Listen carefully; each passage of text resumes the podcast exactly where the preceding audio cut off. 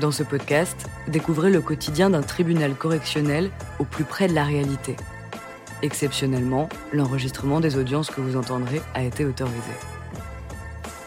Bienvenue dans Justice en direct. Nous remercions Marie-Hélène Ville, ancienne vice-présidente de la Chambre correctionnelle de Bayonne.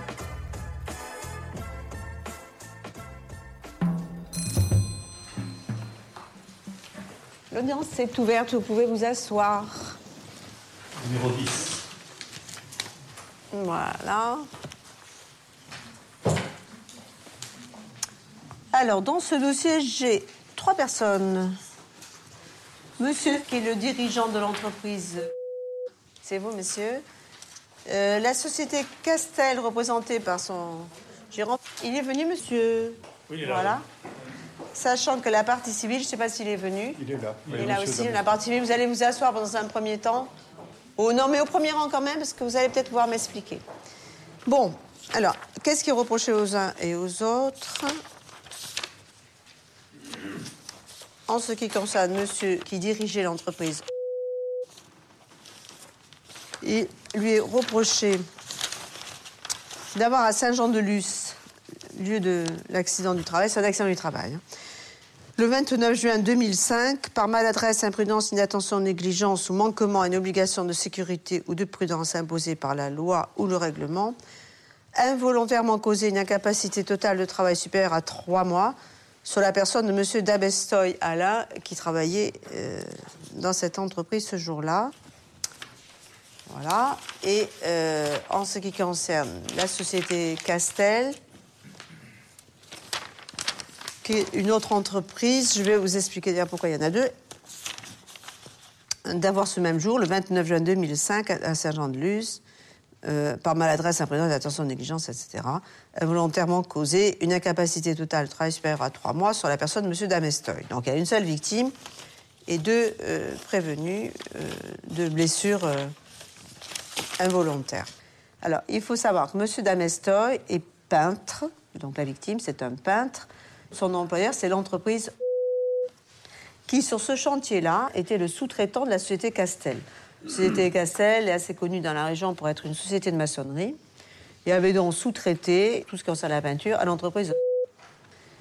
Monsieur Damestoy commence son travail sur ce site-là le jour même de l'accident. On lui demande de peindre. On lui demande de peindre. Je crois que j'ai des photos encore plus éloquentes que ça. Ah voilà, c'est très bien. Voilà, voilà.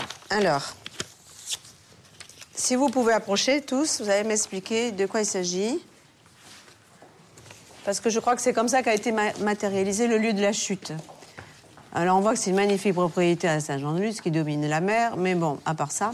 Alors, euh, donc la société Castel avait en charge tout le, tout le lot. Enfin, c'est vous qui avez construit la maison. C'est vous, hein C'est vous qui avez construit la maison. Vous, c'est. Voilà. Vous aviez la peinture, interne, externe, intérieur, extérieur. Au moment de l'accident, vous, monsieur, vous- on vous avait demandé de repeindre, comment vous appelez ça, la pergola. La pergola. Pergola. Vous étiez à cet endroit-là, quand vous êtes tombé. À cet endroit-là, et uniquement à cet endroit-là, si j'ai bien compris, les poutrelles n'étaient pas scellées. Mais vous, Enfin, le- C'est-à-dire que moi, je le Bon, vous le savez pas, mais c'est bien ce que je crois. hein. Donc, euh, c'est alors que vous êtes donc euh, à cet emplacement, c'est-à-dire au-dessus de la, de la pergola, de la pergola, avec des planches. avec des planches qui sont non posées. Que vous, vous pensez que c'est solide parce que vous ne savez pas que, c'était- que ce ne n'est pas pas scellé. Et en fait, dès lors que ce n'est pas scellé, vous chutez de 2 mètres 50. Oui, environ. Voilà. Voilà. Et vous perdez, le, perdu connaissance. Vous perdez connaissance. Donc, je n'ai aucun souvenir après l'accident, Voilà. ni de mon hospitalisation en neurochirurgie. euh, Voilà, parce que vous êtes- je pense que vous êtes touché en- à la colonne vertébrale, en haut, euh, avec, dans, le- dans le dos. d'accord, Ah, avec le dent risque d'ailleurs d'être Avec- invalide euh, toute votre vie. Voilà, puisque la moelle épinière avait été touchée. La moelle épinière a été touchée. Voilà. Bon, Si vous voulez, ce qui s'est passé, c'est que le, le- le chantier n'était pas tel qu'il est comme ça. Donc, si vous voulez, il y avait. euh, malheureusement, il est tombé sur une tranche en béton, parce qu'il y a un passage. un bien sûr, c'est pas si propre. Et, et le reste, le Ouais. reste, il y avait de la terre. Si vous voulez, il y avait un petit Ouais. on peut matériel ici. Ouais. Et la terre était plus basse, et malheureusement, il est tombé juste sur. Euh, Alors, il y, a- il y a deux problèmes techniques. Le premier problème technique, euh, ça concerne l'entreprise. premier problème donc, consiste à dire mais pourquoi euh, lui a-t-on donné l'ordre à, ce peintre pour repeindre cette pergola, de le faire depuis le haut, alors qu'il aurait pu mettre des échelles en bas Ça aurait été plus confortable pour lui, euh, en termes de sécurité. En urgence, sur le chantier, le chef d'équipe m'a indiqué la façon dont je devais effectuer Procéder, le travail. Donc, mettre des planches qu'il m'a fournies, ainsi qu'un escabeau, parce qu'il y aurait eu la possibilité qu'il monte en pourtour de la pergola un échafaudage pour que je puisse peindre avec une fourche télescopique. Oui. Mais pris sans doute peut-être par le temps. Euh, oui, c'est une décision d'urgence parce que c'est ce jour-là que le, propriétaire venait et voilà. Donc c'était pas programmé depuis quelque temps. J'ai cru comprendre aussi que si vous l'aviez fait depuis en bas, vous auriez peut-être pu poser une échelle ou un échafaudage, je sais pas comment on appelle ça. Ne pouvais pas mais le sol était, mais le sol était en plus pas fini, non pas très plat peut-être.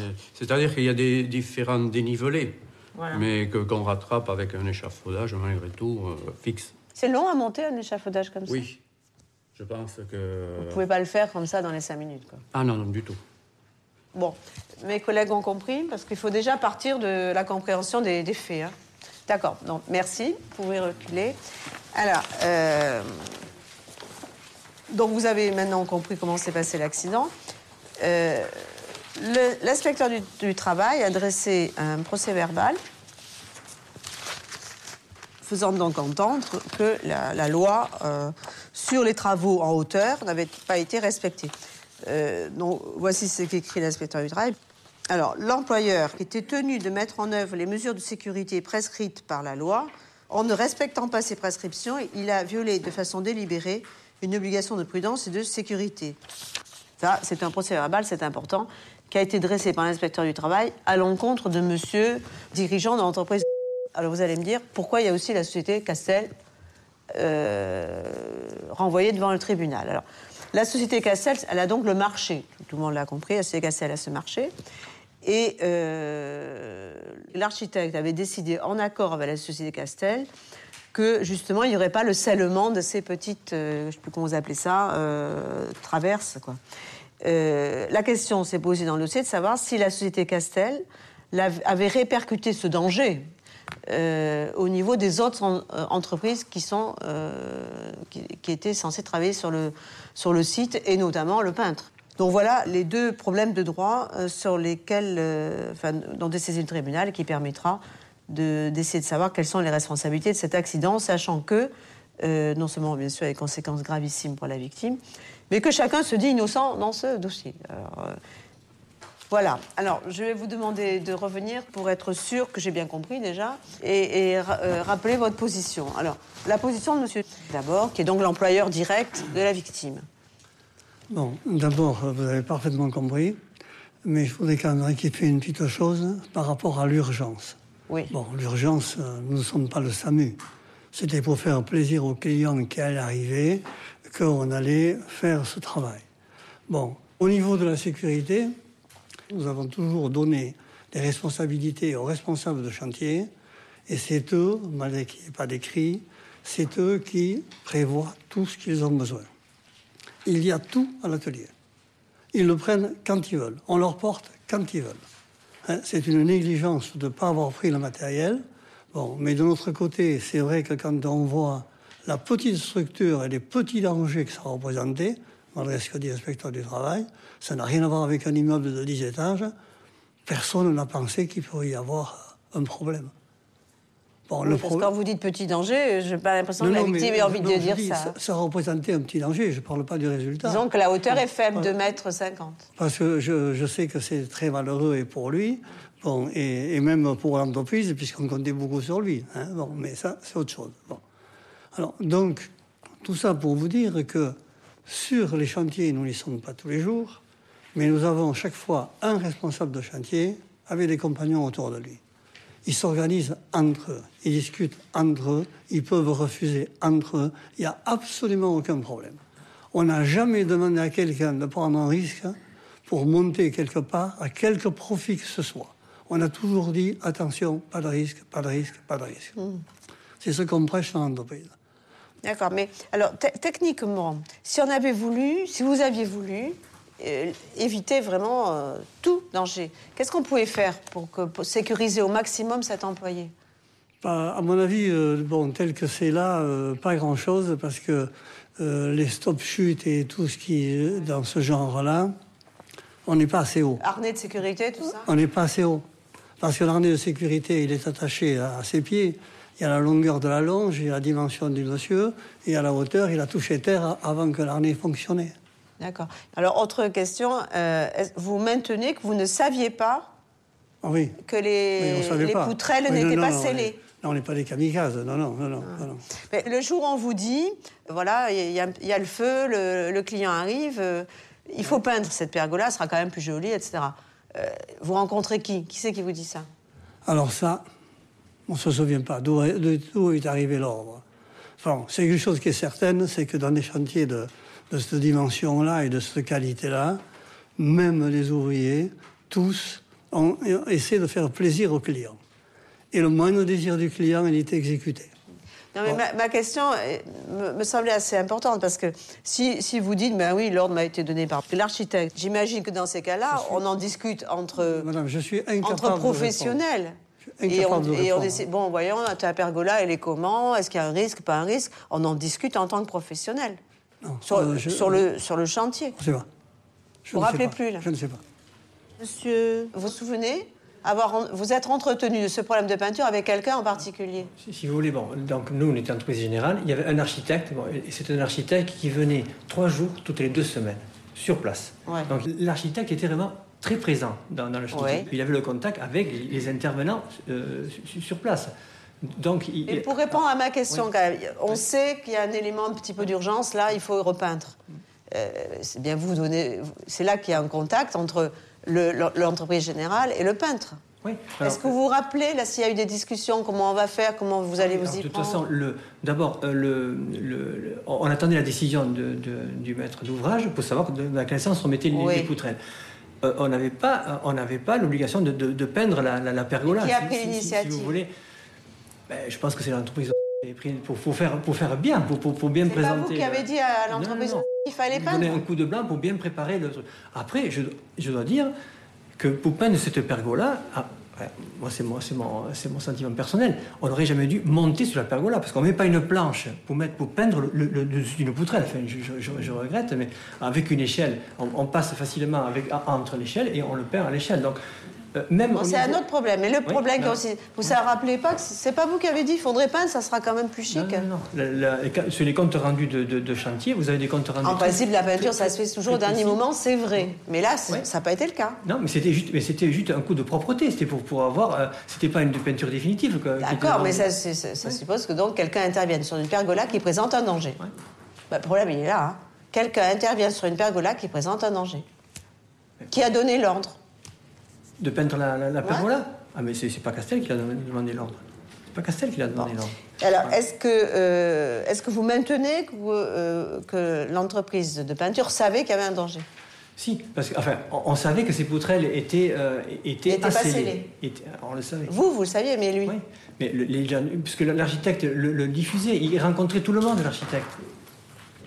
Non, non, excusez-moi, mais là, il n'y a eu aucune diffusion. Ah, vous êtes, sur ce point, vous êtes en contradiction l'un et l'autre. Hein. Euh, là, c'est vraiment. Parce que, non, écoutez, franchement, si on l'avait su, vous croyez qu'on aurait fait ça? Mais c'est pas possible. Vous savez, on a toujours tendance à réécrire l'histoire après. Hein. Non, vous savez, bon, euh, j'ai trop de présence et c'est mon premier accident. Et finir ma carrière comme ça, ça me gêne quand même terriblement. Vous, vous, pensez bien que. Oh, jamais on l'aurait fait. Dans les comptes rendus de chantier, il y a les gens qui étaient présents. De toute façon, c'est pas écrit. Hein. Il n'y a pas d'écrit sur ah, ce problème. Ah, si. Non, il faut repeindre après. Ah oui, non. Le fait que ce soit pas scellé. Ah non. C'est pas écrit, là. Nulle part. Il n'y a pas d'écrit. Exact. Ça a été dit. D'où la difficulté. Euh, ben, voilà, d'abord la partie civile. Donc. Oui, Madame euh, le Président, euh, Madame, Monsieur, euh, j'assiste donc devant le tribunal correctionnel, Monsieur Alain Damestoy. il demande au tribunal correctionnel de déclarer les prévenus coupables des faits qui leur sont reprochés, de recevoir sa constitution de partie civile Étant précisé que cette constitution de partie civile n'a pas pour objet de demander des dommages-intérêts, une réparation du préjudice qu'il a subi, qui est euh, de la compétence euh, du tribunal des affaires de sécurité sociale, d'ailleurs déjà saisi, et qui nous a entendus, qui a entendu M. Damestoy et qui a mis l'affaire en délibéré, le jugement n'étant pas encore rendu. Il sollicite simplement aujourd'hui la condamnation des prévenus à lui régler une indemnité de 2000 euros euh, sur le fondement de l'article 475.1 du Code de, procédure pénale. Alors, monsieur Alain Damestoy est effectivement victime d'un accident du travail euh, qui n'aurait jamais dû se produire. Victime d'abord parce qu'effectivement, euh, alors qu'il a été blessé le 29 juin dernier, alors qu'il avait à peine 50 ans, il euh, n'a pas pu, euh, à la suite de cet accident, reprendre une activité professionnelle.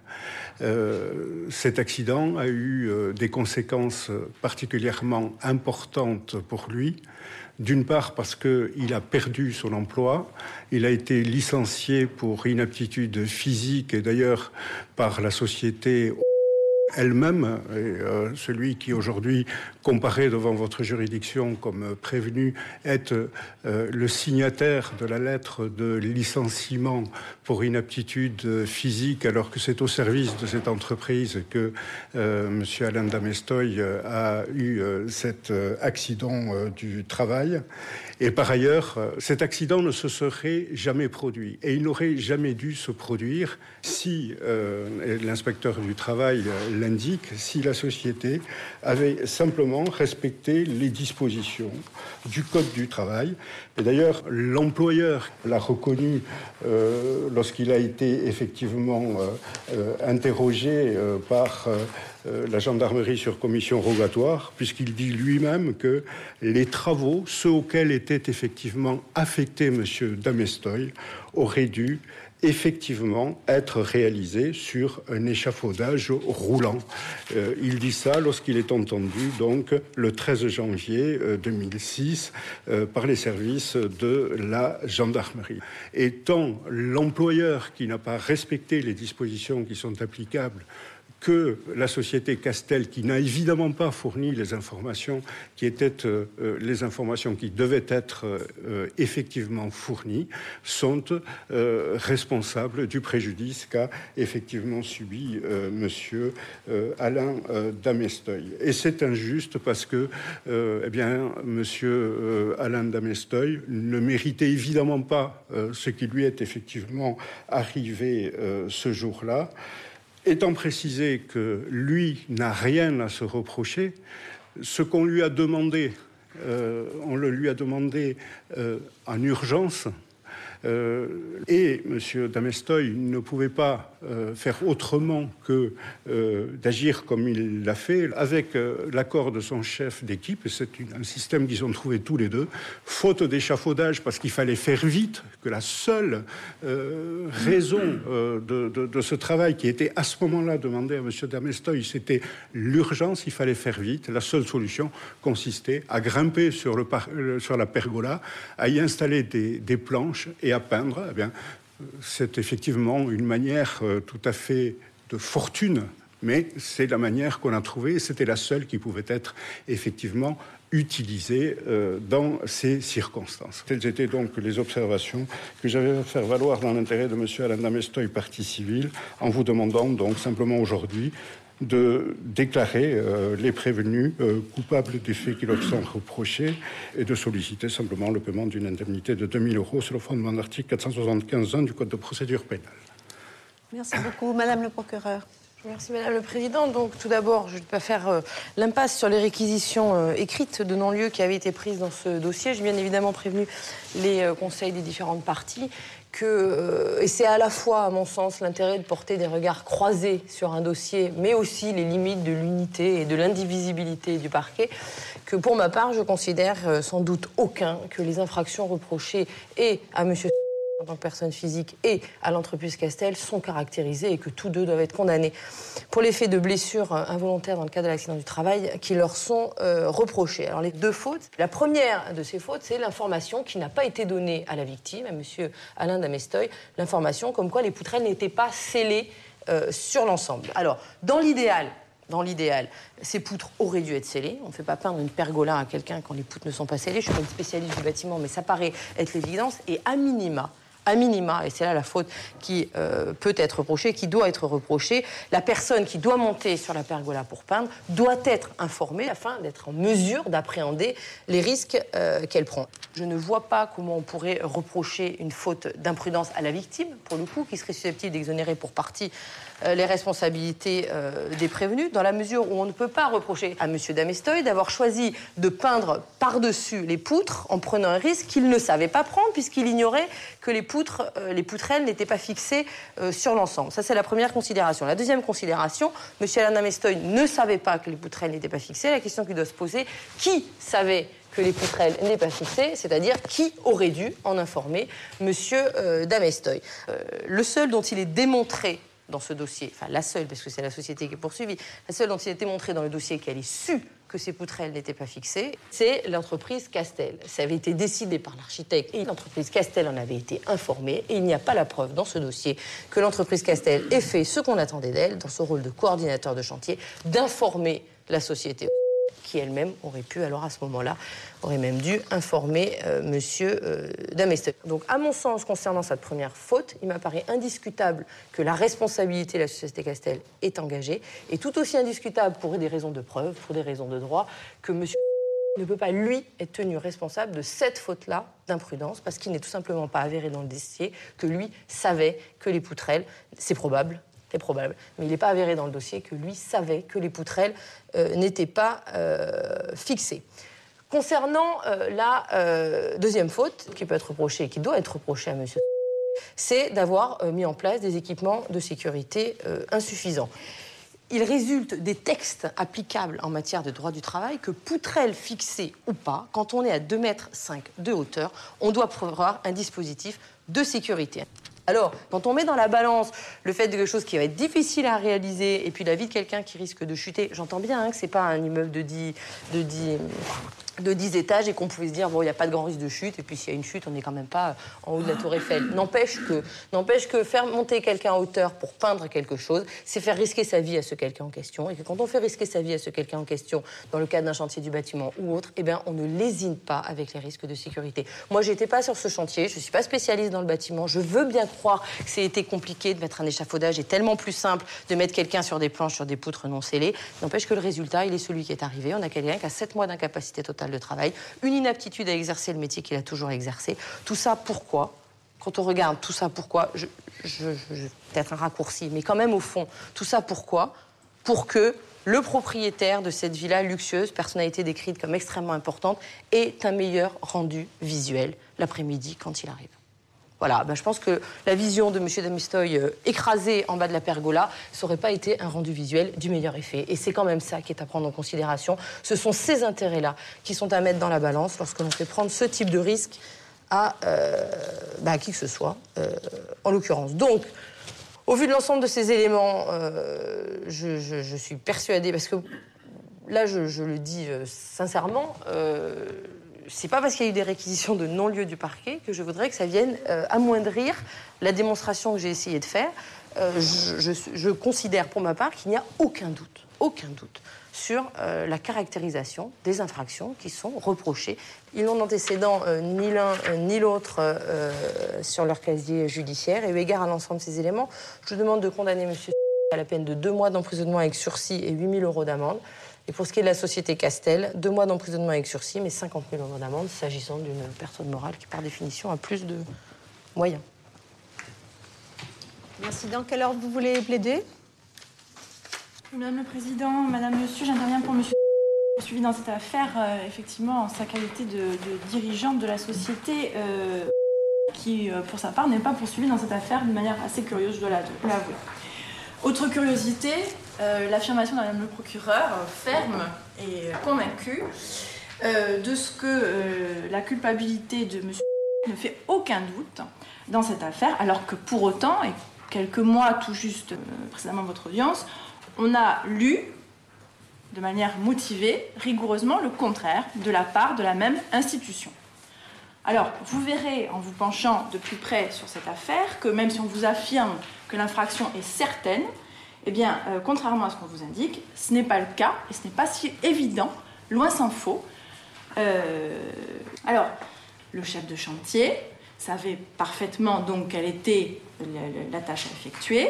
Il est justifié que toutes les mesures, les, les matériels de sécurité étaient mis à disposition et donc il avait parfaitement la possibilité de recourir, de recourir à ces matériels. Or, de concert avec M. Damestois, je ne dis pas qu'il y a une faute hein, de la part de M. Damestois, mais pour autant, ces euh, deux personnes qui sont des ouvriers compétents et qualifiés ont, en toute connaissance de cause, estimé qu'il n'y avait pas lieu de prendre au sein de l'entreprise, donc ils savaient qu'ils avaient tout à disposition, ils n'ont pas jugé utile et opportun de, de prendre ces matériels. Ils auraient pu prendre le temps qu'il fallait, éventuellement, s'ils l'avaient jugé opportun, pour monter un échafaudage. Mais ils ne l'ont pas euh, jugé utile. Alors, euh, il ne s'agit pas, encore une fois, hein, de, rechercher euh, la faute des, ouvriers, mais il n'y a pas de manquement de la part de la société de les avoir affectés à cette tâche conditions qui sont celles qui ont été relatées, dans la mesure où, euh, vous le verrez notamment pour monsieur, euh, monsieur Damestois, c'est pas, c'est pas un jeune débutant qui n'a aucune compétence. Hein. Il a plus de 30 ans d'expérience euh, dans le secteur du bâtiment, de la peinture, quand il intervient sur ce chantier. Et vous verrez dans la convention collective, en ce qui concerne euh, la catégorie de compagnons professionnels niveau 3, donc euh, c'est la catégorie, euh, le grade de monsieur, de monsieur Damestois, qu'effectivement, il, lui appartient d'apprécier le, niveau de risque de, l'ouvrage à, effectuer. il a une marge de manœuvre à ce titre, parce qu'il a la compétence pour juger du risque. Et ce que je vous dis, c'est qu'il a la compétence et il est justifié qu'il avait le matériel. Et il n'est absolument pas justifié, c'est pas établi, ce sont des supputations qui ne permettent pas ce revirement de position de la part du parquet. Il n'est pas établi que monsieur euh, ait imposé à monsieur Damestois de euh, méconnaître les règles élémentaires de sécurité pour aller faire de, l'équilibrisme sur cette pergola. En aucun cas. Dernier point, et j'en finis. Moi, je vous demande de faire une application euh, stricte de la loi, et vous verrez toutes les jurisprudences que je cite à mon dossier, et qui vous permettront de manière certaine, et comme le parquet l'avait requis euh, en premier lieu, euh, de prononcer une relaxe pure et simple. Merci, maître Personas. Oui, je me présente donc dans l'intérêt de la société Castel. Je suis suis vraiment étonné de la virtuosité du parquet qui fait un revirement à 180 degrés, puisqu'après un réquisitoire visant un non-lieu, on tente maintenant de vous démontrer qu'en réalité, eh bien, euh, la société Castel aurait commis une faute à l'origine, tout au moins en partie, euh, des, des blessures graves subies par Monsieur d'Amestois. Euh, dans cette affaire, où je plaiderai également la relaxe de mon client, vous n'en serez pas étonné. Suivant cela, d'ailleurs, Madame le procureur, non pas à l'audience, mais dans son réquisitoire, je voudrais quand même que l'on revienne un petit peu au problème d'organisation des chantiers.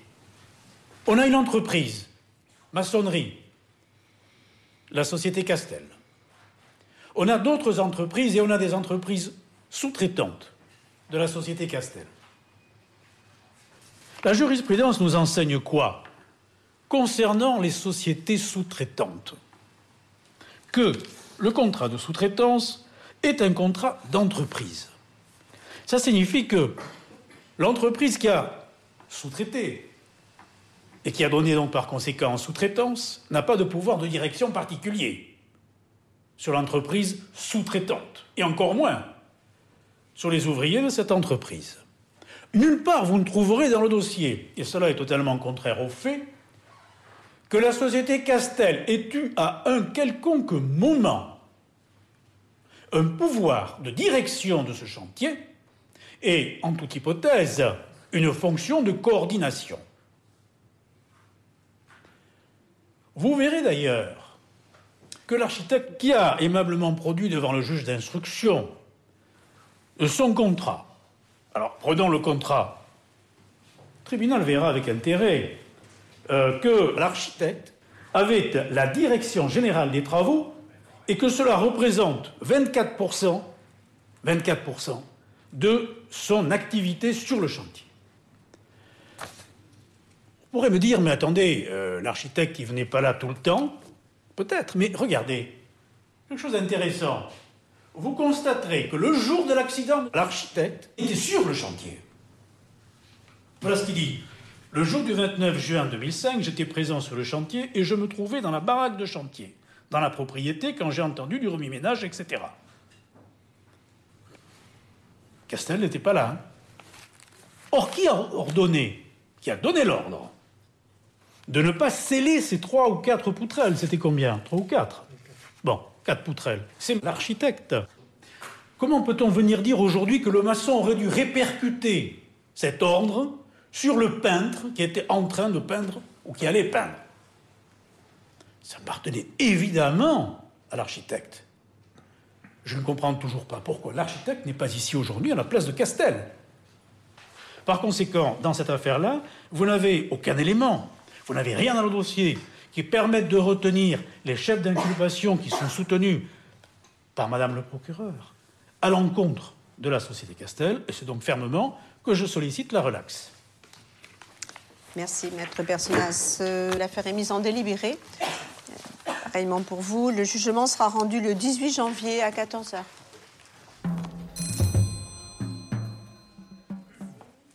La société Castel a été condamnée à une amende de 30 000 euros.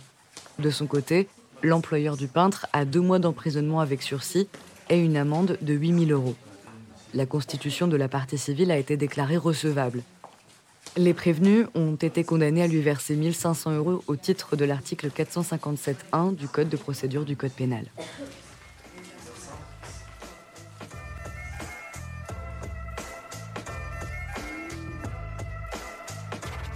Vous venez d'écouter Justice en direct. Si vous avez aimé ce podcast, vous pouvez vous abonner sur votre plateforme de podcast préférée et suivre Initial Studio sur les réseaux sociaux. Justice en direct est une coproduction Initial Studio et Morgan Productions. Ce podcast est une adaptation de la série documentaire En direct du tribunal, produit par Morgan Productions, écrit par Samuel Luret et réalisé par Nathalie Kawam.